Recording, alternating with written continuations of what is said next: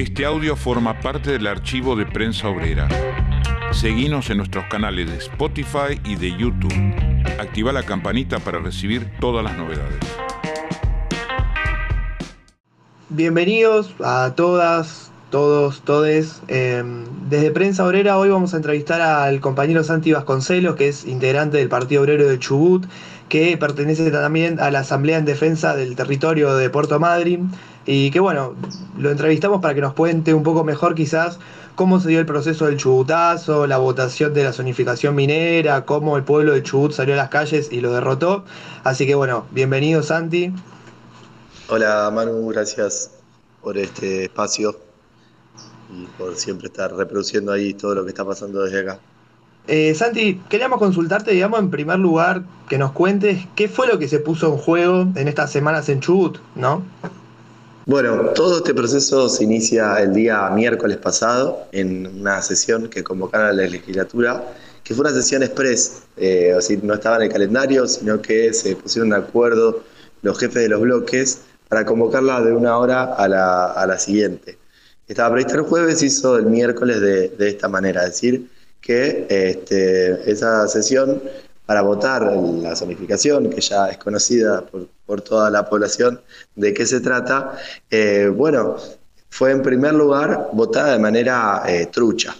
Y esto obviamente para evitar este, que, que sesione el día jueves y donde ya estaban convocadas múltiples movilizaciones. Porque bueno, el proyecto de zonificación minera este, y la megaminería en la provincia de Chubut es rechazada hace décadas y hay luchas contra la megaminería en Chubut hace décadas. Pero bueno, eh, sin embargo, insistieron, e intentaron avanzar nuevamente en esta zonificación, es decir, establecer un área donde se exceptúe la prohibición de la megaminería vigente en la provincia de Chubut, este, y obviamente tuvieron eh, ya la, respuesta que, que, ustedes tienen que conocer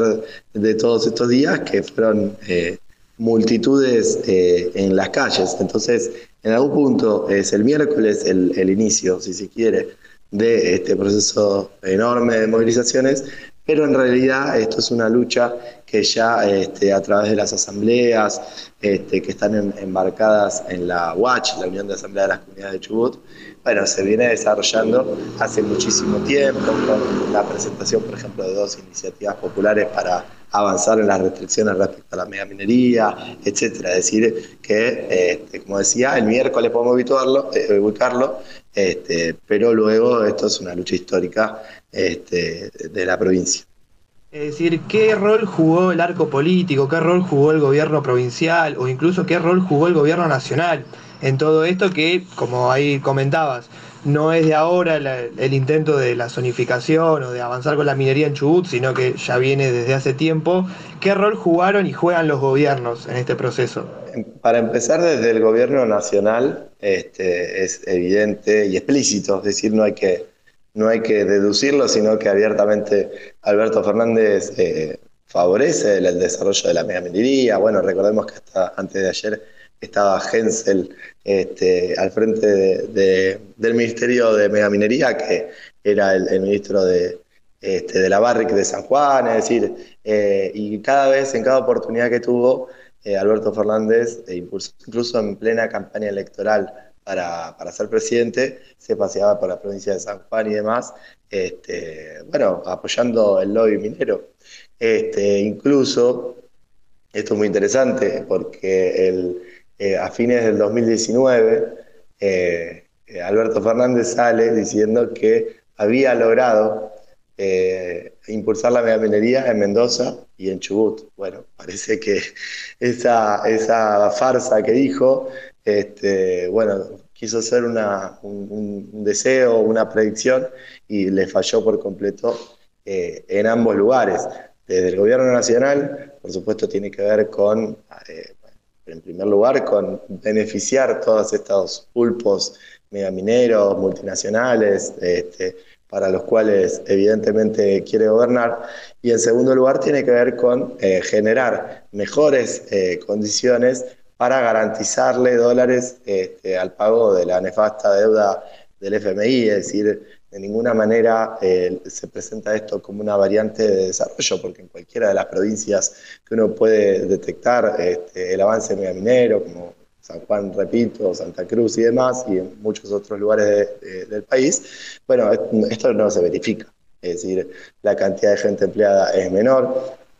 este, y eh, el pasivo ambiental es mucho mayor eh, a aquello que pueda entrar respecto a divisas, es decir, en, las cuentas de, la población, en el debe y en el haber, eh, es un déficit tremendo, es decir, solo deja eh, pasivo ambiental y pasivo en cuanto a la salud, en cuanto incluso a la penetración de los, estos grupos capitalistas en la educación, ustedes saben que eh, después estas empresas aparecen eh, metidas en distintas instituciones educativas financiando distintas cuestiones, condicionándolas, por supuesto.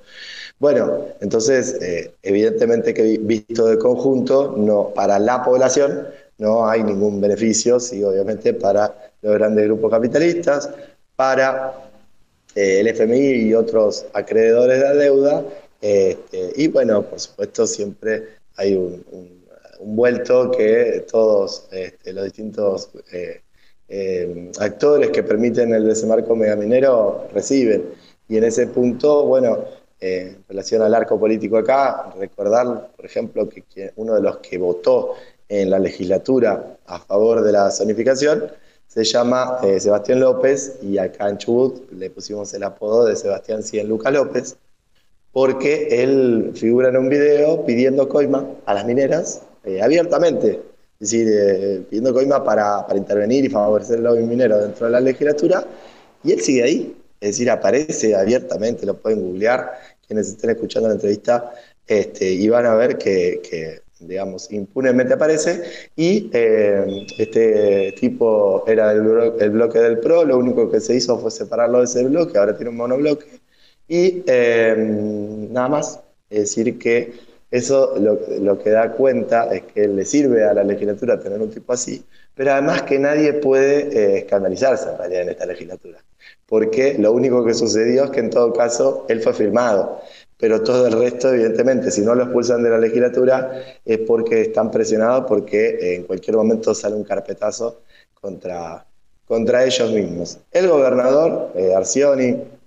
el vicegobernador Sastre y por lo tanto este, el jefe de la, el presidente de la legislatura, bueno, eh, ellos asumieron y luego durante bastante tiempo siguieron eh, sosteniendo la estafa política de que ellos se, se, planteaban que estaban en contra del desembarco de la megaminería, incluso ponían argumentos, se sacaban fotos con carteles de, del no a la mina, al igual que muchos de los diputados y las diputadas que votaron el miércoles en el recinto esta, esta ley nefasta. Tal es así que en estas últimas elecciones a diputados, diputadas, senadores, senadoras, bueno, el candidato de Arcioni, del oficialismo, de Arcioni Desastre, eh, Mazzoni, que era en su momento el jefe de seguridad, ahora eh, tuvo que renunciar por los malos resultados electorales y por las enormes luchas, bueno, eh, sacó un 10% de los votos. O sea, piensen qué pasó de ganar hace dos años las elecciones esta fuerza política y ahora eh, retrocedió hasta cuarto, incluso quinto lugar, último lugar en algunas localidades, este, con lo cual se pone en manifiesto que son unos estafadores políticos eh, a la hora de las elecciones y luego este, a la hora de las papas, bueno, eh, son verdaderos agentes en realidad del lobby minero, lo que pasa que si lo dicen abiertamente, nadie lo va a votar, claramente. Eh, entonces, bueno, ellos son también de los grandes impulsores eh, acá. Y como les decía, la, posibilidad de hacer esta sesión express partió de un pacto y un acuerdo entre todos los bloques de la legislatura y este, luego en la votación, por ejemplo, el PJ aportó algunos votos a favor, algunos votos en contra, es decir, eh, de alguna forma eh, todos colaboraron en que esta situación se dé y ni hablar de que también en su momento fueron los artífices de que no se pueda votar la iniciativa popular. Ustedes recuerdan eh, en mayo que también hubo grandes conflictos acá, con movilizaciones en la Ruta 3, en la 40 y en todas las localidades y que tuvo que ver con esta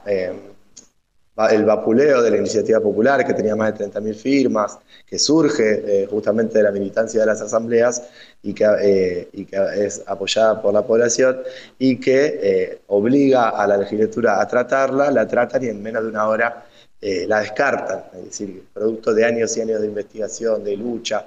de, de difusión, eh, bueno, la, tratan de esta forma. Es decir, que todas las fuerzas políticas del régimen, es decir, las que nosotros llamamos fuerzas políticas patronales, aquellas que obedecen eh, a las empresas eh, y no a, la voluntad popular como, como quieren hacer creer, bueno,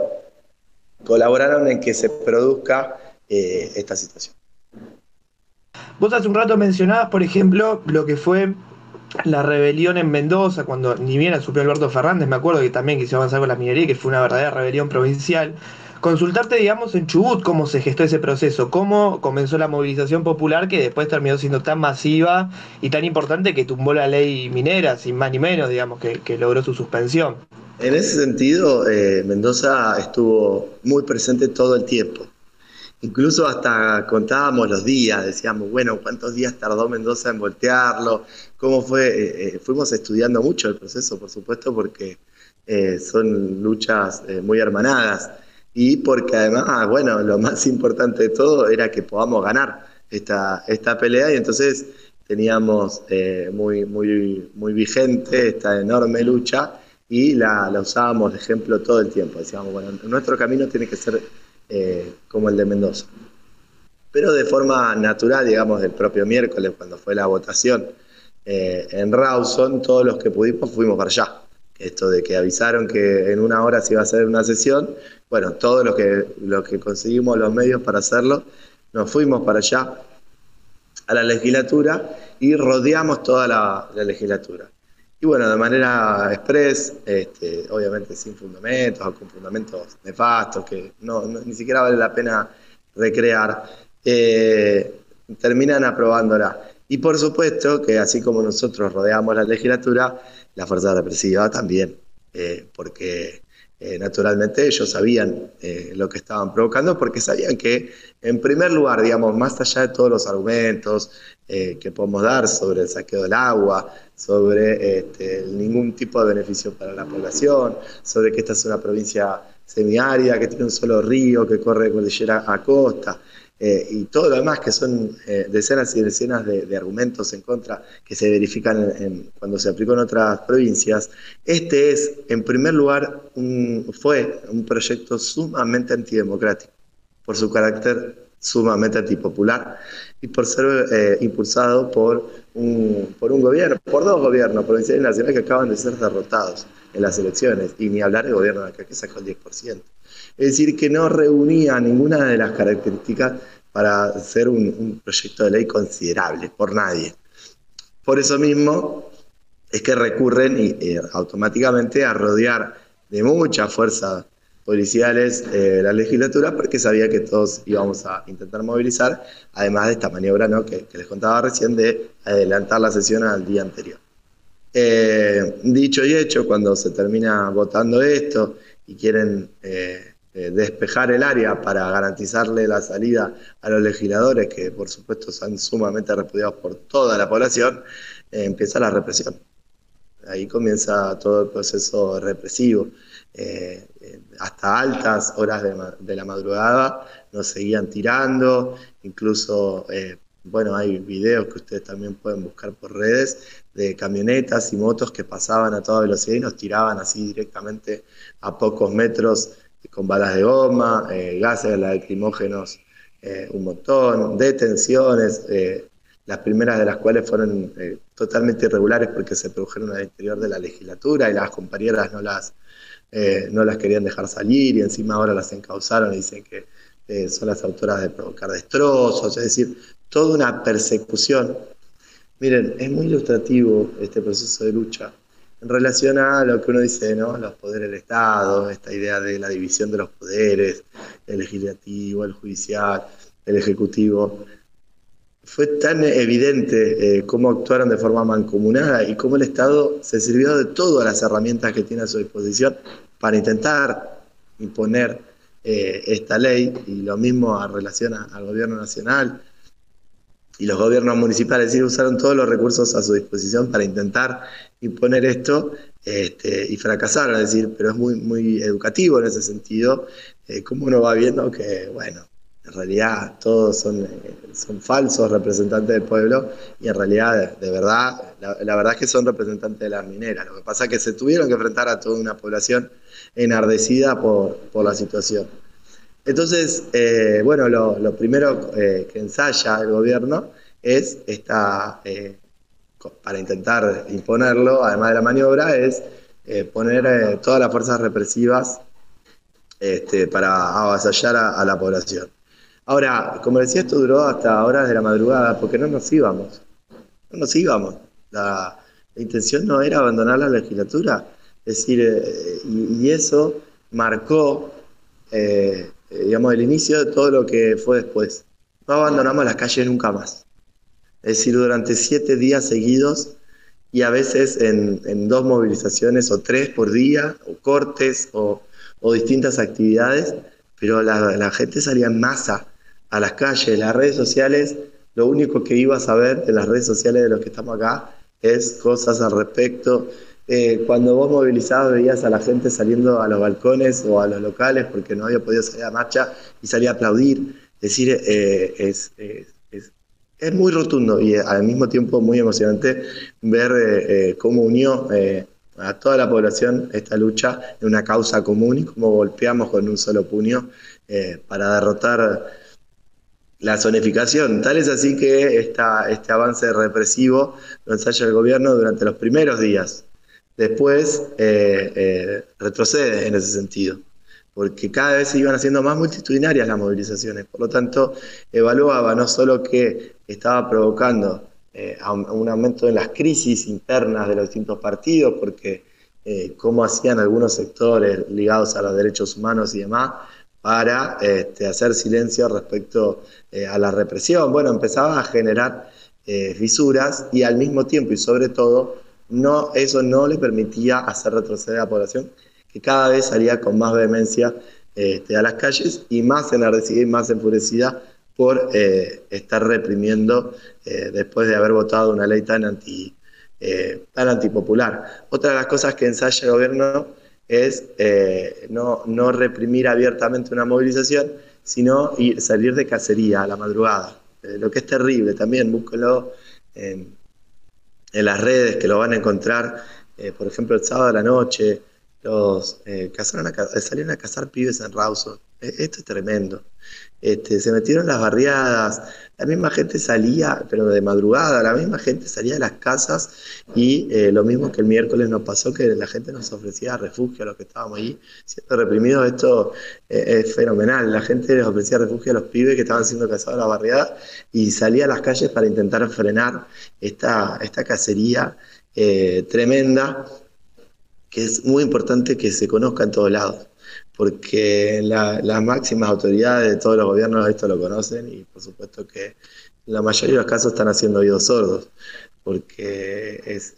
viola cualquier tipo de principio este, democrático salir a cazar pibes por los barrios en medio de la madrugada. No, no, no hay forma de que eso eh, pueda, pueda ser justificado por nadie y es muy terrible.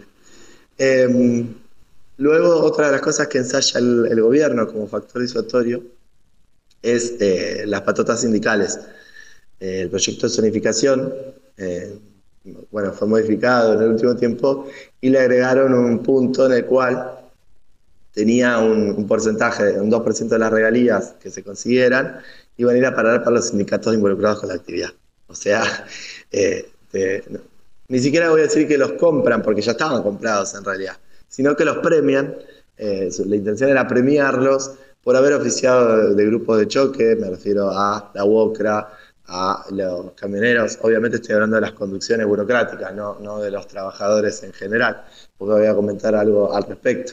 Este, la dirección de petroleros este, y demás, bueno, toda una serie de sindicatos que ya estaban enfilados eh, a favor de la megaminería y con el gobierno, que iban a ser premiados con regalías eh, que le iban a ir directo a las megamineras. Bueno, el gobierno entonces dice, bueno, ya que te estoy dando un porcentaje de esas regalías, eh, dale, actuame como grupo de choque, porque otra de las cosas que querían intentar ensayar era que apareciera no ya la policía, porque eso había fracasado, sino que aparecieran como vecinos que se enfrentaban, entonces mandaban a la patuta a la boca y se producían enfrentamientos y lo podían hacer quedar como que sí, había un sector de la población a favor de la minería, etc.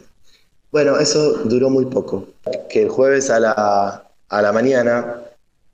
este, acá en Madrid, la, vino, se rodeó el municipio, que dicho sea de paso, Madrid fue el primer y el único eh, municipio de, las ciudades grandes que adhirió a este proyecto de la zonificación. Este proyecto de zonificación también tenía una cláusula que decía, si el municipio adhiere, recibe más regalías. Es decir, ellos querían buscar enfilar a todos, ¿no? Los, los intendentes, los burocracias sindicales y demás detrás de esta ley. Bueno, Madrid rápidamente, y por eso estaba la patota de la boca rodeando al municipio del Consejo Deliberante, adhiere este proyecto de zonificación. Pero era un grupo, y era un grupo de gente de la Boca que en realidad debería haber estado en su puesto de trabajo y que fue enviada este, por, los burócratas de la Boca ahí. Pero jueves a la tarde se produjo una, se produjo una de las movilizaciones más importantes de la historia de la ciudad de Puerto Mar. Y lo mismo sucede en cada una de las ciudades, eh, pueblos, localidades de toda la provincia. Por lo tanto, fue tan contundente la cantidad de gente, y a diferencia de lo que pudo mandar de esta forma la BOCRA o, cualquier otro sindicato de estos, que era evidente que eso iba al fracaso también. Eh, porque además se produjo otro fenómeno. Y es que eh, tenemos muchos registros, por ejemplo, de camioneros que eran citados para que vayan ahí, que la burocracia los citaba y no iban o lo rechazaban abiertamente o decían sí, sí voy y se iban a cualquier otro lado a tomar café. Es decir, eh, se, empieza a producir una rebelión al interior del movimiento obrero contra las propias eh, burocracias sindicales e incluso más, directamente participando de las movilizaciones. Hubo trabajadores de todos los sectores movilizados junto a la población en general este, en las calles de todas las localidades. Las movilizaciones, como decía, se sostuvieron multitudinarias, es decir, eh, al día siguiente que se producía una movilización multitudinaria, volvía a producirse otra movilización multitudinaria, no, no, no, no lo podía creer, es decir, que por siete días seguidos, eh, incluso le digo más, ayer después de que ya sabíamos que había sido votada en contra, nos juntamos en las plazas de la localidad a festejar. Es decir, y hasta hoy nos llegan mensajes de decir, y hoy marchamos como eh, una, una, cosa impresionante, porque obviamente también hay que tener en cuenta que eh, esta es una provincia que está siendo muy castigada. Eh, hace mucho tiempo, bueno, los que somos, yo soy docente, los que somos estatales, hemos estado, por ejemplo, en meses de, en plena pandemia, este, tres meses sin cobrar, hace dos años que no tenemos paritaria, es decir, está, es, una es una provincia que está siendo realmente muy golpeada y por lo tanto, de alguna forma eso, este, esto fue la, gota, eh, y no voy a hacer una gota, fue un gotón, fue una cosa, fue un escándalo, pero ya hizo rebalsar un vaso que ya estaba al límite. Este, y por lo tanto, eh, empezó a registrarse no solo una rebelión contra la burocracia, que quería mandar a los trabajadores como fuerza de choque, sino que se produce, empieza a producir una rebelión en el interior del conjunto de los sindicatos, lo que provoca que, por ejemplo, la CTA tuvo que llamar a paro. También sucedió lo mismo con todos los trabajadores eh, relativos a, la pesca. Este, en un momento estuvieron parados los puertos de Rawson y de Puerto Madryn, que mueven eh, una cantidad este, de guita impresionante. Bueno, estaban parados,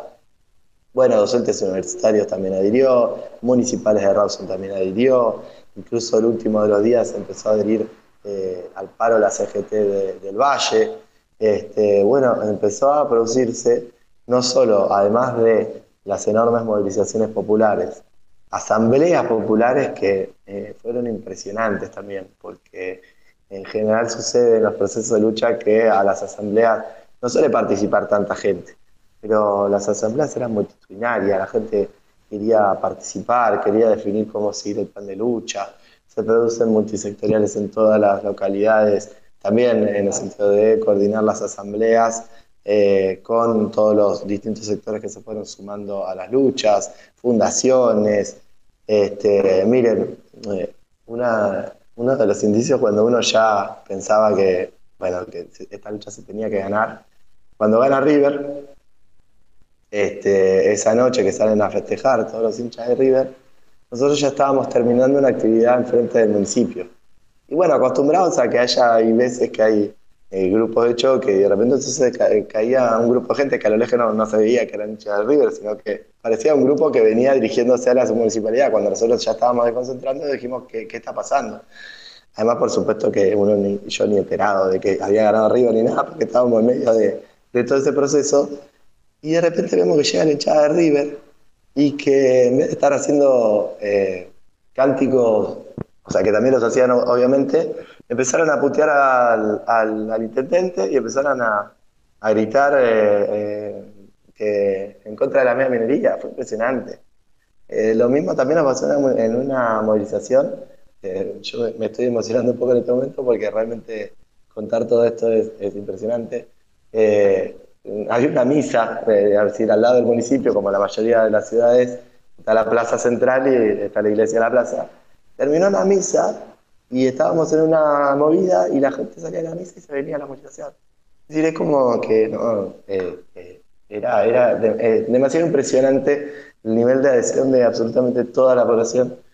para salir a luchar. Porque además es esto, es la gente dispuesta a salir a luchar, a pesar de saber que las ciudades eh, estaban reprimiendo, que querían mandar el grupo de choque con patota, que querían hacer cualquier cosa, porque evidentemente estaban dispuestos a hacer cualquier cosa, la gente salía igual.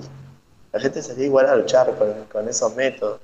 Y ya en, el último tiempo, como decía, no solo hubo una tendencia a, parar la provincia, incluso desde la UACH, desde las asambleas, eh, tomábamos esto y decíamos, paremos, eh, también, también lo tomamos del partido, decíamos, paremos la provincia, esa es la forma, y parar la provincia significa esto, movilizaciones multitudinarias, significa piquetes que se desarrollaron el día lunes en, eh, cuatro puntos, en, no, en cinco puntos en simultáneo en la provincia, en a altura de Madrid, en la altura de Trelew, eh, en Esquel, en la comarca andina y también en Comodoro Rivadavia, eh, bueno, había el lunes, que fue el día previo a donde finalmente logramos derrotarla, realmente fue también impresionante porque no solo que durante todo el día hubieron piquetes, en donde los protagonistas sobre todo fueron los trabajadores de pesca, que además tenían,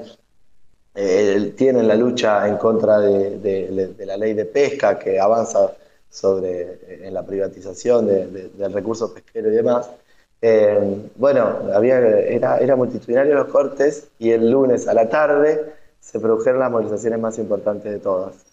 eh, en todos lados, este, porque sabíamos que el día siguiente, el martes, era el día clave porque había sesión y ya se empezaba a registrar eh, todas estas fracturas que yo les comentaba al interior de los bloques políticos. El mismo lunes nosotros logramos eh, en, Puerto Madryn que el intendente tenga que derogar este, la ordenanza que hacía adherir al municipio a la, a la zonificación.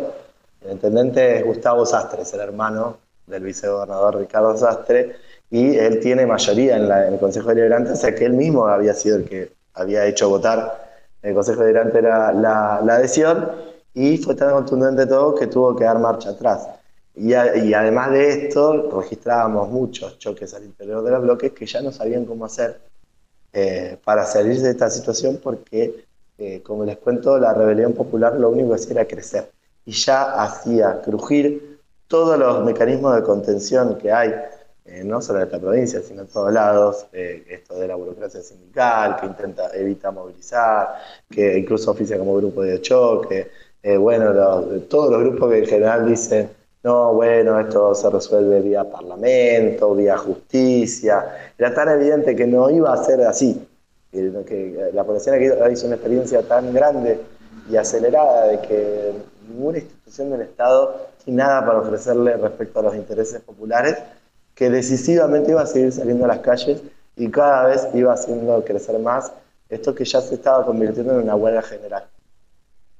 Y que no solo eh, eh, podía dar por tierra y dio por tierra la zonificación, sino que evidentemente eh, esto no termina. Es decir, eh, tener la conciencia de que con los métodos de la asamblea, del piquete, de las movilizaciones, del paro, no puede derrotar algo eh, que está impulsado por toda la legislatura, por el gobierno provincial, por el gobierno nacional, por el FMI. Si uno magnifica eh, o, cobra una real dimensión de la victoria que uno logra cuando ve quiénes están enfrente. Enfrente estaban todos, todos los poderes del Estado, todos los gobiernos, todas las fuerzas políticas que operan en la legislatura y hasta el FMI. Entonces, eh, eh, el, gobierno tomó conciencia de esto también, eh, de que en la medida que no, no, frenara esto, este chubutazo se iba a convertir ya en algo imparable que no, este, que, no iba, que se le iba a salir de las manos en todos los sentidos. De hecho, eh, pocos días antes el gobernador eh, había dicho, yo nunca retrocedo cuando tomo una decisión. Yo me acordaba ahí, y esto es, importante porque eh, usted piense que el lunes, donde teníamos la provincia paralizada, corte en todos lados, paros de muchos sectores, movilizaciones impresionantes, era el lunes 20. el 20 aniversario del Argentinazo estuvo muy presente este, porque además sé que en todo el país se realizaron acciones y Chubut estuvo muy presente, incluso también se realizaron acciones a lo largo de la lucha allá en Buenos Aires y en Mendoza, el mismo lunes hubo un corte de ruta a Mendoza eh, apoyando a la población de Chubut, en Rosario, en Córdoba, en un montón de lugares realmente fue el apoyo multitudinario y ese es otro factor que también el gobierno provincial y sobre todo el nacional empezó a evaluar. Es decir, esto se va a terminar transformando en una eh, se va a contagiar, como tantas veces pasó en la historia que muchas rebeliones comenzaron en alguna provincia y luego se expandieron eh, eh, en todo el país. Y como la agenda del gobierno nacional es lograr meter la minería en un montón de provincias, pero además continuar con el saqueo, el extractivismo y continuar con el ajuste al conjunto de los trabajadores, bueno, empezaba a ponerse en crisis también estos objetivos del gobierno nacional, de la mano, por supuesto, este, con el FMI, pero decía que eh, yo me acordaba cuando Arcioni dijo esto de, no, yo no retrocedo nunca, bueno, realmente me acordaba de, la Rúa, que poquito tiempo antes de irse en helicóptero decía, seguía defendiendo su gobierno y decía que se iba a quedar. Y bueno, digamos, sabíamos que, esas palabras tenían solamente el objetivo de, intentar eh, sostener la posición, pero que tenía eh, poco alcance. Por supuesto que la crisis política que se abre ahora este, es de mucha magnitud. Ya si, si Arcioni ya le cantábamos fuera Arcioni eh, hace rato, bueno, ahora ya no, tiene más nada que hacer acá. Lo mismo que Sastre, el vicegobernador, el que orquestó toda esta opereta para votar la zonificación. Pero otra cosa que hermanó el chubutazo con el argentinazo, así como lo, lo hermanó con el mendozazo, es que como estábamos tan cerca del 20 de diciembre, se empezó a cantar el que se vayan todos. Eh, se quemaban este, carteles con, todos los, diputados, el gobernador, el vicegobernador, hasta se quemaron carteles del presidente. Es eh, hay, un, asqueo, digamos, con, la dirigencia política de estos partidos patronales que lo único que hacen es, eh, vender a la población y al territorio, que bueno, y, fue impresionante en ese sentido. Y por supuesto también, eh, nada, además de reivindicar eh, la labor histórica de las asambleas acá, que han logrado este, mantenerse independientes de los gobiernos, y esto es fundamental. Porque gobernaba Macri quería meter la mega minería, gobernaba, gobernaba Cristina quería meter la mega minería, gobernaba Macri quería meter la mega minería, gobernaba Alberto quiere meter la mega minería. Y esto, digamos, las asambleas fueron siempre muy conscientes de esto y este, no dejaron nunca de llamar a movilizar,